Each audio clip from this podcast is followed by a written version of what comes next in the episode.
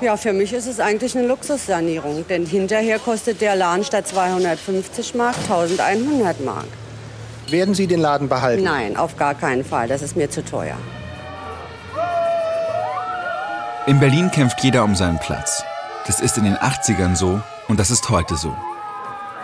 Eine Demo im Sommer 2020. Zurzeit kosten Immobilien so viel wie noch nie und die letzten Freiräume verschwinden. Auch das alternative Jugendzentrum hier in der Potsdamer Straße in Schöneberg soll geräumt werden. Nach über 40 Jahren. Die Räume gehören inzwischen irgendeinem Investor. Er hat längst die Kündigung ausgesprochen. Seitdem besetzen die Jugendlichen das Haus. Wie schade, dass so wenige Leute politische Lieder hören. Die Polizei steht etwas abseits der Kundgebung. Wir sind heute hier auf der Straße, weil heute Morgen um 9 Uhr unser Räumungsurteil gefällt wurde. Äh, wir haben gesagt, wir gehen nicht zum Gerichtstermin, weil wir das nicht anerkennen, dass ein Jugendzentrum geräumt werden soll. Also wenn es schlecht läuft, dann gewinnen am Ende die Investoren und Spekulanten. Im Herbst 1981 klingt es hier rund um die Potsdamer Straße so. Acht Häuser werden von der Polizei geräumt. Mit dem Einsatz Wasserwerfer, Räumfahrzeuge und Gefangenentransporter. Gegen 11 Uhr setzt die Polizei zum Sturm auf die drei nebeneinander liegenden besetzten Häuser an. Es kommt zu regelrechten Straßenschlachten. Die Hausbesetzerinnen und Hausbesetzer werfen Steine. Autos und Barrikaden brennen. Tränengas wird ausgesetzt. Dann der Schock. Ein Mensch stirbt. Das ist kein fucking Haus wert. Also richtig Aggression gehabt. Da hätte ich einen Stein geworfen. Wie konnte es so weit kommen?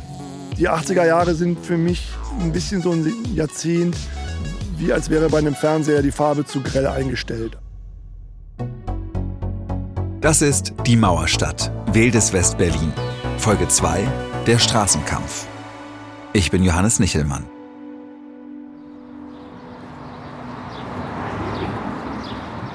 Die Winterfeldstraße in Berlin-Schöneberg. Schick sanierte Altbauten, Bäume, artig geparkte Autos, kleine Restaurants. Nichts zeugt mehr davon, was sich hier vor knapp 40 Jahren abgespielt hat. Es ist Samstagnachmittag. Ernst Christian, genannt EC, ist gerade über den nahegelegenen Markt geschlendert und führt mich durch seine alte Straße. Aufgewachsen in Niedersachsen, kommt er mit Anfang 20 nach Berlin und wird Hausbesetzer. Ja, wir waren die beiden Häuser da drüben, also die 24 war besetzt, mit denen kamen wir nicht so richtig zurecht. Und wir waren in der 2022. Die 22 ist ein vergleichsweise sehr schönes, altes Gründerzeithaus, wie ich jetzt sehe. Das hat dann alles damals natürlich überhaupt nicht interessiert. Und die 20, in der wir eigentlich gewohnt haben, sieht vergleichsweise architektonisch ziemlich langweilig aus. Der graue Kasten hier? Ja. Hattest du ein Zimmer nach draußen oder war dein Zimmer? Nee, mein? Zimmer war mit zwei Freunden nach hinten raus. Aber der Balkon im ersten Stock war eigentlich der, an dem wir meistens nach draußen geäugt haben. Für jede Nacht werden Bewohnerinnen und Bewohner eingeteilt, um Ausschau zu halten, um zu gucken, ob die Polizei kommt. Es gibt auch eine mobile Nachtwache der Besetzer, die nachts von Haus zu Haus fährt und nach dem Rechten sieht. Im Fall der Fälle würden sie Alarm schlagen. Sollte es zu einer unangekündigten, spontanen Räumung kommen, können mit Hilfe von Telefonketten binnen einer halben Stunde hunderte Menschen informiert und aktiviert werden. Die Stimmung zwischen den Leuten in den besetzten Häusern und der Polizei ist äußerst angespannt. Die Angst, geräumt zu werden, ist riesig. Die politische Situation in Berlin war folgendermaßen, dass es sehr, sehr viel Leerstand gab und sehr, sehr wenig Wohnungen. Das war damals eine Möglichkeit für Hausbesitzer, Häuser einfach verfallen zu lassen und dann konnte man die wunderbar abschreiben und sich irgendwelche Subventionen besorgen. Das wurde hier massiv betrieben. Häuser als Spekulationsobjekte. Im Jahr 1981 sind 165 Häuser in der Stadt besetzt. Hier leben Studierende, Leute, die arbeiten, Leute, die keinen Job haben. Alte Leute, vor allem aber die Jungen. Wie aber besetzen sie ihre Häuser? Das eigentliche Knacken des Tors und das Besetzen ist ein relativ harmloser Vorgang, weil diese Häuser waren offen. Man konnte da einfach rein. In dem Moment, wo das Haus besetzt war, wussten wir auch, die Policy in Berlin war so, es werden keine äh, Häuser erstmal geräumt, es wird erstmal geduldet. Das größere Problem war, es floss kein Strom und es floss kein Wasser. Das musste man sich alles irgendwie besorgen. Unter den leerstehenden Häusern der Stadt gibt es welche, die extrem sanierungsbedürftig sind. Häuser, bei denen auf den ersten Blick nicht klar ist, ob es sogar lebensgefährlich sein könnte, dort einzuziehen. Und es gibt die seltenen Schmuckstücke, Häuser in gutem Zustand. Deswegen gibt es unter den Besetzern einen regelrechten Wettbewerb, wer das beste Objekt zuerst findet. Das war so quasi der Alltag, dass wir Studenten und junge Leute überall Wohnungen suchten und immer sagten, da sind doch Häuser leer, was ist damit? Es gibt Häuser, die über eigene Rechtsanwälte so lange mit den Wasser- und Stromversorgern verhandeln, bis diese einwilligen, die Häuser ans Netz anzuschließen. Andere Häuser verdrahten und verknoten und verbinden das Haus alleine, irgendwie. Bei EC in der Winterfeldstraße gibt es erstmal kein Wasser, aber einen japanischen Imbiss gegenüber. Er lässt EC und die anderen die Toilettenräume benutzen. Dafür müssen sie jeden Tag dort zum Mittag essen. Für 6,90 Mark Entenbrustfilet mit Sojasprossen und Reis. Es geht nicht nur darum, ein Dach über dem Kopf zu haben. Es geht auch darum, neue Formen des Zusammenlebens auszuprobieren. Ganz anders als in der spießigen Heimat. Im Grunde ist der Alltag so gewesen, wir waren Studenten, zum Teil auch Arbeiter und hatten einfach einen ganz normalen Alltag auf dem Frühstück und haben eine kleine Küche gehabt und hatten dann immerhin schon relativ erwachsen Dienstpläne für Reinigung, Einkauf, Kochen.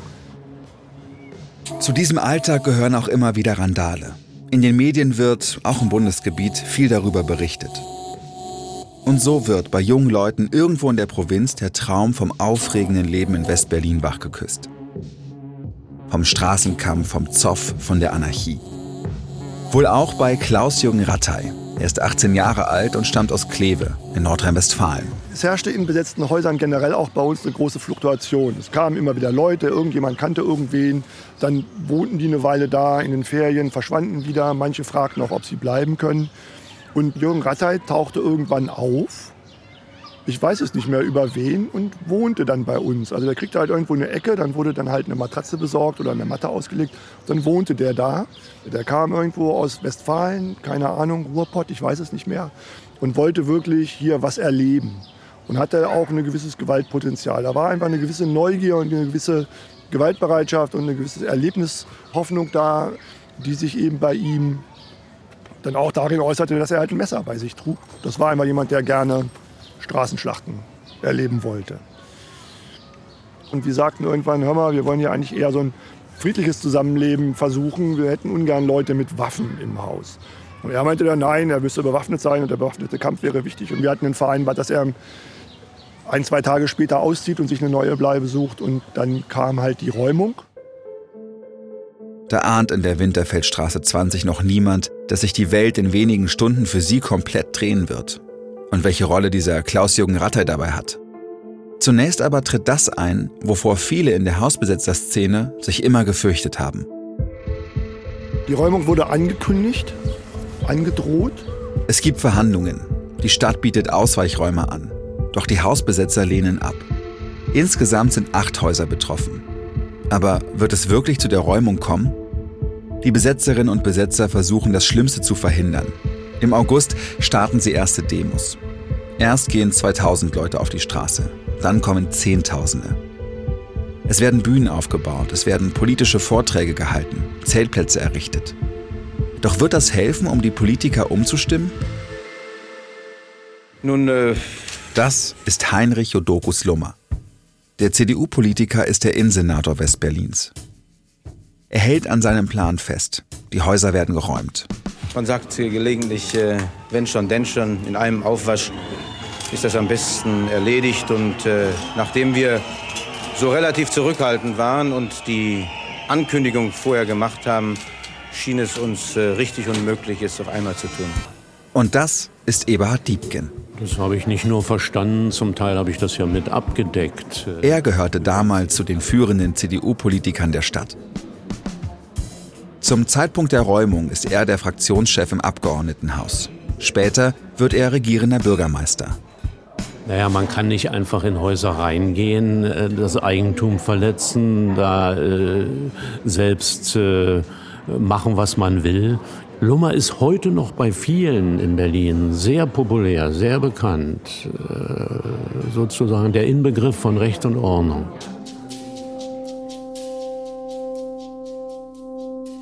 Es ist Dienstag, der 22. September 1981.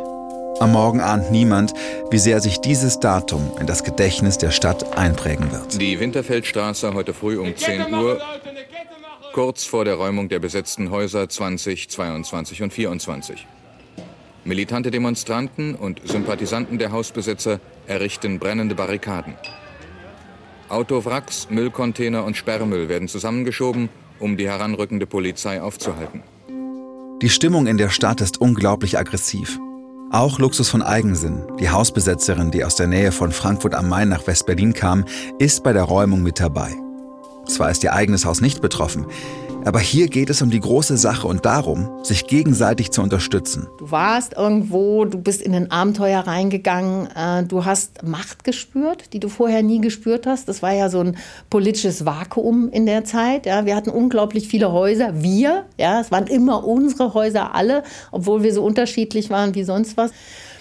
Aber es war so ein Moment von dran zu glauben, dass wenn man was will, es auch kriegt. Wie soll dieser gemeinsame Wille gegen den Staat durchgesetzt werden? Mit Gewalt? Seit Monaten liefern sich Hausbesitzer und Polizisten Straßenschlachten. Die Polizei agiert zum Teil äußerst brutal. Die Bereitschaft der Polizei, wirklich auch Gewalt massiv anzuwenden, war sehr hoch. Wir haben gehört, wenn die Polizei rauskam aus den Wannen und um sich auf Demonstranten zu stürzen, hieß das Motto bei denen Ketchup machen. Also wirklich soll Blut fließen. Also ich habe dann den Knüppel abgekriegt. Naja, dann fängt man einfach an zu schreien und zu singen und ne, sich hoch zu pushen, wie, wie alle anderen Menschen auch in so Situationen und geht da durch. Aber man hat verhältnismäßig wenig Chance. Auge um Auge. Hausbesetzer gegen Polizisten. Sie stammen zum Teil aus einer Generation. Luxus von Eigensinn ist vor ein paar Jahren nach West-Berlin gezogen, um der Enge zu entfliehen, wie sie sagt. Ein Freund von ihr geht einen anderen Weg mit dem ich quasi aufgewachsen bin und kurz bevor ich nach äh, Berlin gegangen bin äh, und äh, ihn nochmal getroffen habe. Und da ist er zur Polizei in Mainz gegangen und ich bin nach Berlin gegangen. Dann guckte er mich an und sagte, und eins sage ich dir, wenn ich in Berlin bin und du bist in der Demo, dann kenne ich dich nicht. Und das war auf so einer persönlichen Ebene eine Aussage, wo ich irgendwie gedacht habe, hallo, wir kennen uns seit 10, 15 Jahren, bist du bescheuert? Ja. Und so ein bisschen war das auch. Also ich meine, auf der einen Seite hat man sich denen überlegen gefühlt, ne, weil man ja mehr wusste und überhaupt, ne, uns gehört die Stadt, uns gehören die Straßen und ihr vertretet irgendwas, was ihr vielleicht gar nicht selber vertreten wolltet.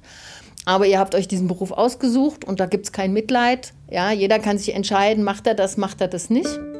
Detlef Knoll entscheidet sich dazu, Polizist zu werden.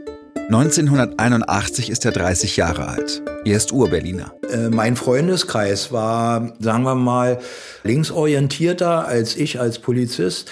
Und da stand man schon dann im Fokus, gerade wenn man sich so auf Partys oder irgendwo zu Geburtstagen getroffen hat. Und so ist dann eigentlich auch leider eine Beziehung von mir kaputt gegangen, weil meine damalige Freundin dann Sozialarbeiterin wurde und für die Polizei kein Verständnis hatte und all das, was man eigentlich dann gemacht hat, wurde dann äh, ins Negative gezogen. Ist schon, schon eine schwierige Geschichte gewesen, wenn man das so sagen darf. Ne? Zwar stehen sich da mindestens zwei verschiedene Weltanschauungen gegenüber, aber unter der Wohnungspolitik Westberlins leiden nicht nur die Hausbesetzer. Während im August draußen Demonstrationen gegen die Räumungen beginnen, treffen Ehefrauen der Polizisten den Innensenator. Die SFB Abendschau berichtet. In der Geschäftsstelle der Gewerkschaft der Polizei übergab heute eine Delegation von zehn Polizistenfrauen 500 Petitionen an Innensenator Heinrich Lumme. Was ich für besonders problematisch halte, ist, dass die jungen äh, Beamten, die bei den Einsätzen sind äh, bezüglich der Demonstrationen und Hausbesetzung, dass die die gleichen Probleme im privaten Kreis haben wie die Hausbesitzer. Die suchen Wohnraum und sind aber bereit, im Verhältnis zu den Hausbesitzern die üblichen Wohnungsmieten im sozialen Wohnungsbau zwischen 600 und 700 Mark von einem 2000 Mark Nettogehalt zu zahlen. Es ist sehr schwierig, dann also geradlinig für den Staat zu arbeiten, wenn man das gleiche Problem hat. Der Innensenator hört sich die Sorgen an und nickt. Wochen später, am 22. September, kommt es zur Eskalation. Durch Alarmketten der Hausbesetzer ausgelöst, hatten sich inzwischen mehrere hundert Sympathisanten eingefunden. Es kommt zu regelrechten Straßenschlachten. Für die Beobachter wird es immer schwerer, sich einen klaren Überblick zu verschaffen. Immer wieder fliegen Steine und Flaschen, beantwortet von Tränengaspatronen und Knüppelschlägen. Also man musste schon wollen, so eine Jacke anzuziehen, so Springerstiefel anzuziehen und sich das sportlich zutrauen. Das ist das eine. Und das andere ist, dass ich schon das Gefühl habe, dieser Militarismus, der dann war, der war natürlich erstmal klasse. Wir fanden den super, ja. Also ich fand den auch super, obwohl ich nie zur Bundeswehr gegangen bin. Alle meine Freunde sind dann verweigert, ja. Aber dann auf einmal in so einer Formation auf der Straße zu sein und zu merken, die gehört uns, ja. Alle schwarz, laute Musik, wir schreien. Man muss sich vorstellen, es gab viele gewalttätige Demonstranten. Und es gab halt Kollegen, wo ich mir gesagt habe, Mensch, die waren in solchen Situationen. Ich war mal froh, dass die nicht von einer Schusswaffe Gebrauch gemacht haben. Also wenn sie damals auch durch die besetzten Häuser gegangen sind teilweise. Mann, das war ja also, puh. Äh, wie soll ich, die, aus den besetzten Häusern wurde ja eine Burg gemacht. So richtig, wenn die Polizei reingeht, dass sie erstmal Verletzungen mit in Kauf nehmen muss. Ne? Da wurden also Fallen gebaut bis zum geht nicht mehr. Ne? Also es war schon für die eingesetzten Beamten, die an der Front waren, schon nicht immer äh, ganz so schön. Und dabei ist mir natürlich auch erinnerlich, dass die Polizei in manchen Situationen überreagiert hat. Auch in der niedersächsischen Provinz wird in den Nachrichten über die brutale Räumung der Häuser berichtet. Die Eltern von EC machen sich Sorgen. Ich stand in der Telefonzelle, um gerade meine Mutter anzurufen und zu sagen, alles okay, ich bin raus, bin nicht festgenommen worden, ist alles gut verlaufen und muss jetzt aber leider hier weg, weil da hinten wird gerade jemand überfahren. Und dann bin ich halt weggelaufen und habe äh, hab dann diesen Ort verlassen.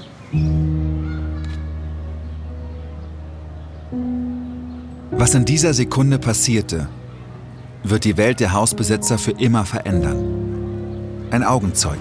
Einer hat es nicht mehr geschafft, er wurde voll von einem BVG-Bus erfasst und mitgeschleift bis hier vorne hin. 80 Meter weit.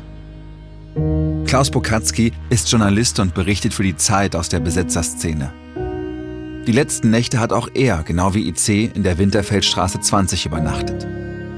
Im Augenblick des Unglücks ist er gemeinsam mit seinen Kollegen der NDR-Sendung Panorama noch dort, um Interviews zu führen. Dann wusste das Panorama-Team, dass da was Schlimmes passiert ist. Und nach meiner Meinung, wie ich auch etliche Polizisten gehört habe, treibt die Schweine endlich mal na, in die Kreuzung rein. Die Kreuzung war nicht abgesperrt und war überhaupt nichts. Sind wir dann ganz schnell hingefahren und haben gesehen, wie sich gerade die Türen des Notarztwagens wie die geschlossen worden und der dann weggefahren ist. Doch die Ärzte können nichts mehr ausrichten. Der junge Demonstrant ist tot.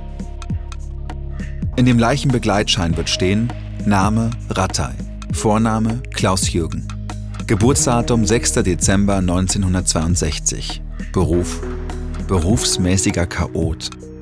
Der Tote ist der 18-Jährige aus Kleve, der nach West-Berlin gekommen war, um zu kämpfen der wenige Stunden vor der Räumung der Winterfeldstraße 20 noch mit EC und den anderen verabredet hatte, das Haus zu verlassen.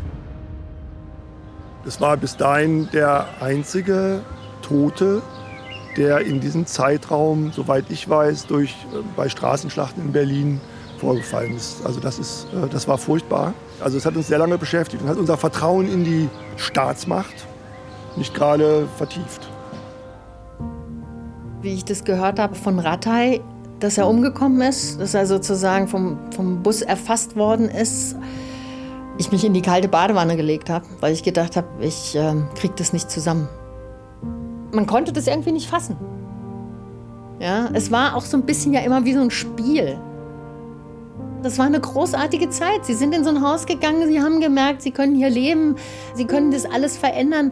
Das war Freude, ja, das war ja, das Paradies in dem Moment. Und in diesem Paradies gibt es auf einmal so eine Eskalation, das ist kein fucking Haus wert.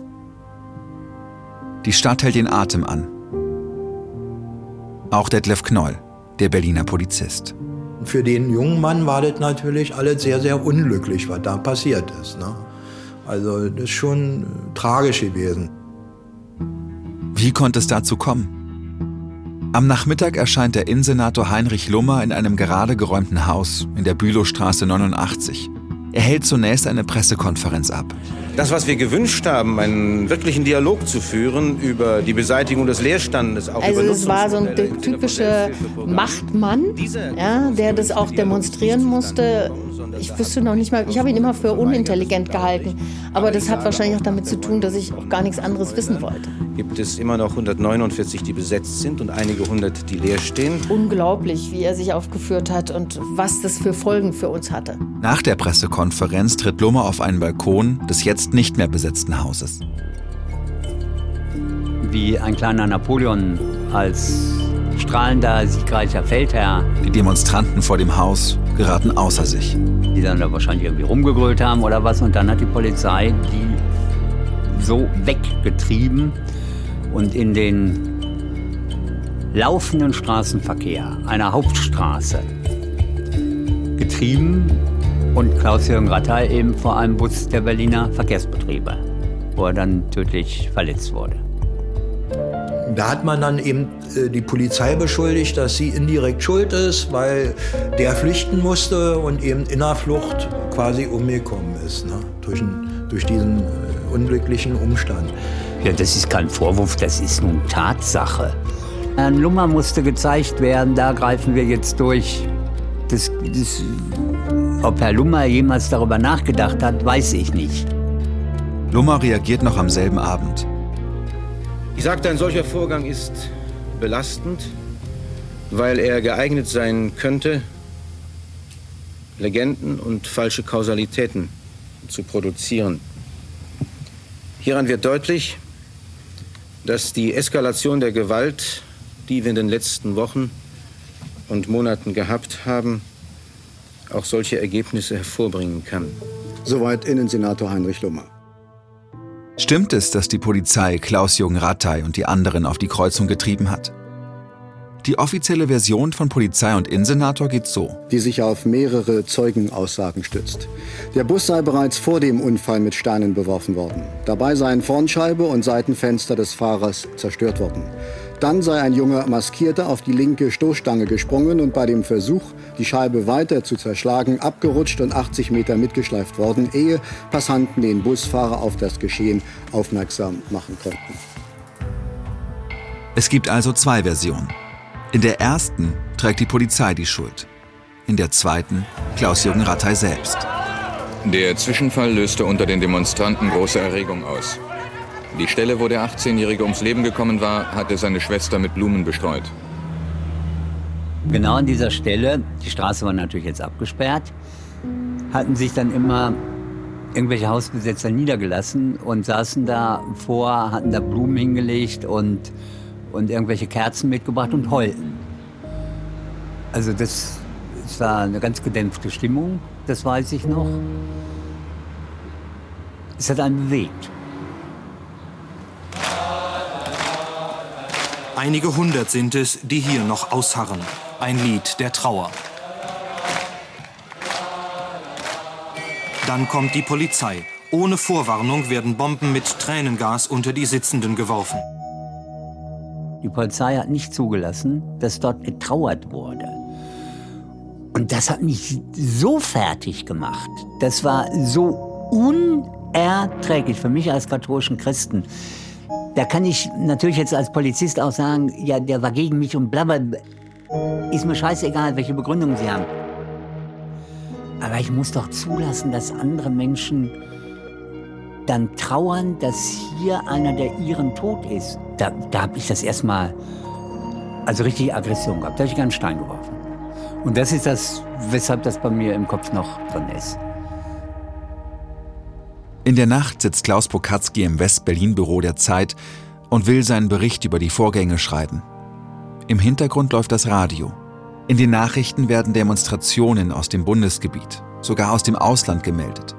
Solidaritätsbekundungen mit den Hausbesetzern West-Berlins. Und als da auch Bochum genannt wurde, da habe ich fast geheult vor Glück, dass in meiner alten Heimatstadt die Leute auch auf die Straße gegangen sind.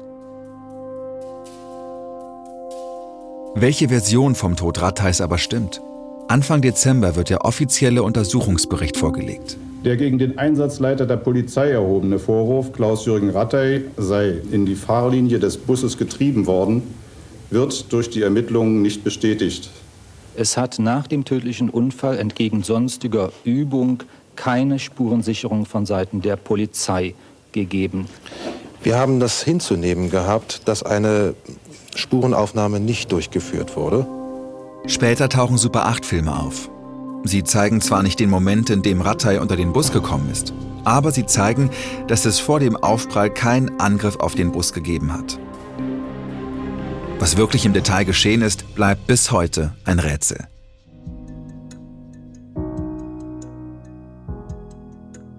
Der Tod von Klaus-Jürgen Rattay ist der Anfang vom Ende der großen Hausbesetzerszene Westberlins.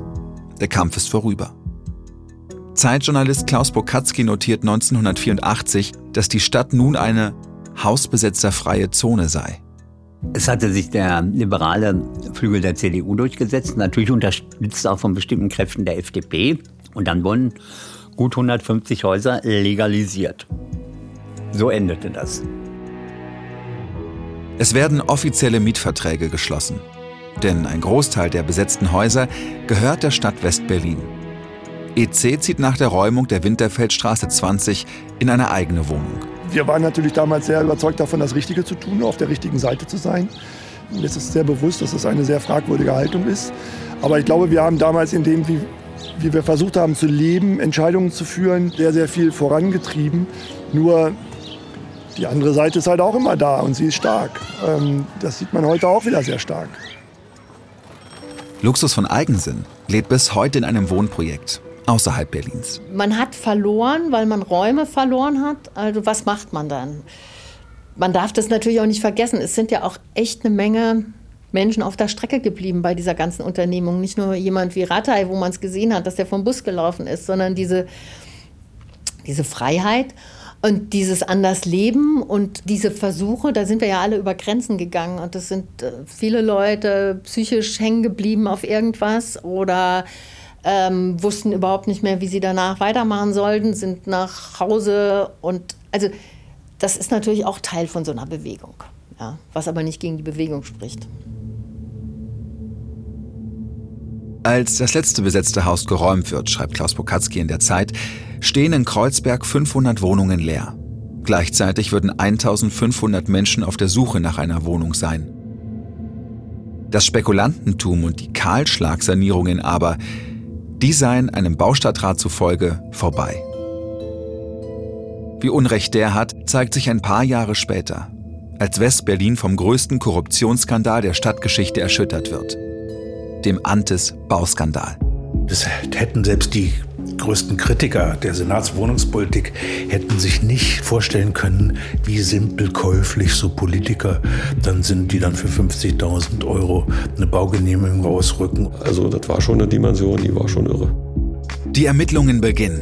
Der Fokus liegt auch auf der CDU von Innensenator Heinrich Lummer und dem späteren regierenden Bürgermeister Eberhard Diebken. Was haben Sie damals gedacht? Also ich würde es mal mit dem Begriff SCH bezeichnen. Was für Geschäfte liefen damals wirklich ab? Warum war West-Berlin so korrupt? Der Sumpf in der nächsten Folge von Die Mauerstadt, Wildes West-Berlin, präsentiert von RBB Kultur. Alle Folgen in der ARD Audiothek. Idee und Produktion Nikolas Kräuter und Stefan Widowild. Buch, Regie und Sounddesign Johannes Nichelmann. Mischung Julius Hofstetter. Regieassistenz Oliver Martin. Redaktion Kim Neubauer. Executive Producer Jens Jarisch. Die Mauerstadt, Wildes West-Berlin ist eine Produktion für den Rundfunk Berlin-Brandenburg von Casino Royal in Zusammenarbeit mit Studio J.